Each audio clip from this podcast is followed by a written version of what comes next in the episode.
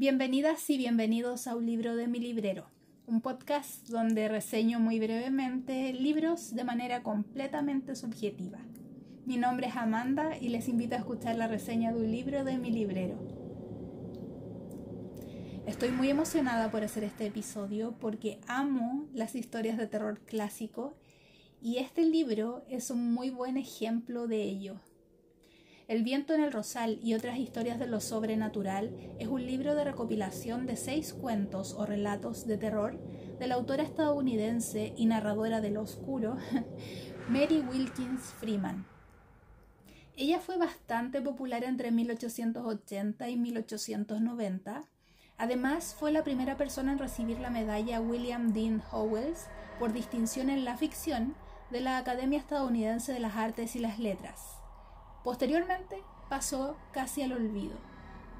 Honestamente yo nunca había oído hablar de ella, pero la edición que leí de esta obra de la editorial La Biblioteca de Carfax señala ser un rescate a una autora olvidada y jamás traducida al español, así que me siento casi en la obligación o el deber de promover su lectura aprovechando que está en nuestro idioma al fin. La primera publicación de este libro fue en 1903 y no supera las 200 páginas. Como dije, cuenta con seis relatos cortos y puedo decir que la mayoría de ellos me gustó muchísimo. Todos tenían ese escalofrío que tanto nos gusta a los lectores del terror clásico, como dice la nota al inicio del libro. El primero de los relatos es el que lleva el nombre del libro y es completamente gótico y fantasmal. A veces da esa sensación kafkiana de desesperación y una sensación constante de ambiente contenido.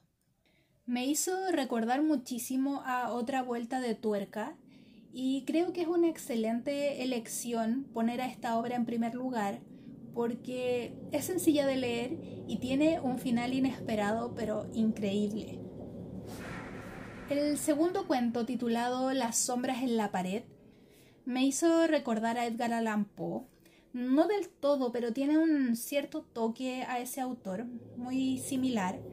Y mi mente eh, durante toda la historia imaginaba las escenas con muy poca luz, que siento que suele caracterizar lo que mi cerebro imagina cuando he leído las narraciones extraordinarias de Edgar Allan Poe.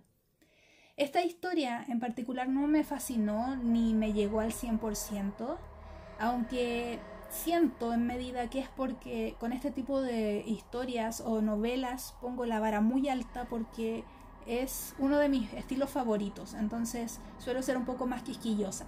Es una muy buena historia, pero no me encantó. El tercer relato es Luella Miller, que fue el que menos me gustó. La historia es buenísima, siempre con esa aura fantasmal, solo que no simpaticé con la narradora. Me parecía más bien una vieja metiche y no en el buen sentido. Eh, no sé, eh, pude leerlo sin obligarme a hacerlo, fue fluido igual, pero los otros me resultaron mucho mejores. Y como esa situación no me desanimó, continué inmediatamente con La habitación sudoeste, que se ubica en una casa tétrica. Lo que agradecí muchísimo es que es un relato mucho más rápido, fácil de leer. No sé si es porque ya me había habituado en este punto al estilo narrativo de Mary Wilkins, pero se me hizo muy sencillo, muy rápido, muy interesante. A pesar de estar eh, la historia ubicada en una casa tétrica, no sentí tanto la estela gótica. Quizás la tenía, pero no es algo que yo haya destacado. Fue de todas maneras un relato muy agradable de leer. Sin duda creo que esta historia está hecha para pelear o en contra de los escépticos. El penúltimo cuento, titulado El solar vacío, creo que de todos los relatos es el más brusco o duro. Aún así está muy bien hecho, me gustó mucho. El título me parece muy ad hoc a lo que habla el relato, pero quiero destacar una frase que subrayé porque me reí bastante. sé que no es un cuento para la risa, pero es que hay un momento en que hay mucho caos en la casa, está todo desordenado, etc. El hombre de la familia dice que lo que sucedía parece ser un terremoto, porque él había leído que los terremotos eran así. y me dio mucha risa porque no tenía nada que ver. me, dio mucha risa y como que siento que le dio un poco más de luz al relato porque como dije es bastante duro en comparación al resto. El último relato, que es mi favorito, por cierto, me gustó muchísimo. Es muy entretenido porque es como cuando te cuentan un chisme. Lo hace eso muy agradable. es además muy rápido de leer, es sencillo y está narrado maravillosamente. Las descripciones me parecieron hechas a la perfección. De hecho, lo que escribí cuando leí ese relato fue lo increíblemente bien hechas que estaban las descripciones de la situación.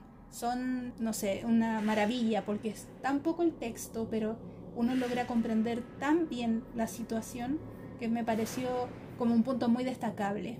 Esta es una historia un poco más dulce dentro de lo terrible y la verdad es que me sorprendió para bien. Es fácil de leer este libro, me gustó muchísimo y permite que uno se acomode solamente para disfrutar. Me hizo mucho eh, rememorar escenas en que se corta la luz en la casa o hay un apagón y una persona anciana cuenta historias de terror que vivió o que le contaron.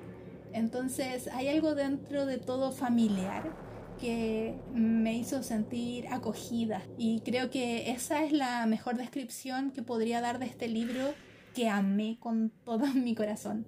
Les agradezco mucho por haber llegado hasta el final y les recuerdo que tendrán un episodio cada semana para reseñarles aquí un libro de mi librero. Hasta la próxima.